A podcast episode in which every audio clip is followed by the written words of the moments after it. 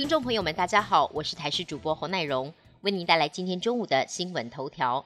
今天大年初七，受到寒流影响，天气非常寒冷，各地都有局部十度以下的低温。台南以北及宜兰花莲更有六度以下或持续十度左右低温发生的几率。白天北台湾温度回升幅度相当有限，高温只有十到十二度，其他地方高温也比昨天来的低。气象局发布了低温特报，提醒民众今天云林以北。南投、宜兰、花莲、澎湖、金门及马祖有持续十度左右或六度以下气温发生橘色灯号的几率，请多加注意保暖。今年春节连假长达十天，许多民众把握长假机会出国玩。桃园机场报道人潮大排长龙，不过玩乐的时光总是过得特别快。今天大年初七，不少人准备回国收假，机场开始出现返国人潮。桃机预估今日出入境人数将破七万人。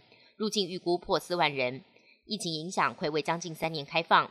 今年从小年夜开始，桃机出境旅客就暴增，甚至凌晨四点报到大厅也人满为患，看得出大家都闷坏了。今天一大早，宜兰太平山国家森林游乐区下起冰线，山上一片白雪皑皑，吸引大批民众上山追雪。截至开园前，排队车潮绵延近三公里，南投屋岭也出现结霜雾凇美景，场面相当壮观。另外，位在嘉义县梅山乡太和村樟树湖路旁的鹰谷王和金鹰，目前已经满开，超梦幻的粉红美景也吸引许多游客赶在收假前来拍照赏花。外电消息部分，美国再度发生暴力执法事件，田纳西州五名远警日前以危险驾驶为由拦下了一名非裔男子，过程当中男子试图逃跑，但随后遭到逮捕，并被远警殴打长达三分钟。男子送医后三天宣告不治。五名员警因为执法不当遭到革职，也被以二级谋杀等多项罪名起诉。不过民众依旧愤愤难平，全美抗议声浪四起。总统拜登已经亲自向家属致哀，并呼吁大众冷静以对。旧金山高等法院二十七号公布了前众院议长佩洛西的先生保罗佩洛西去年十月在旧金山住家遭到袭击的画面。当时嫌犯骗寻不着佩洛西，于是用铁锤攻击了他的先生。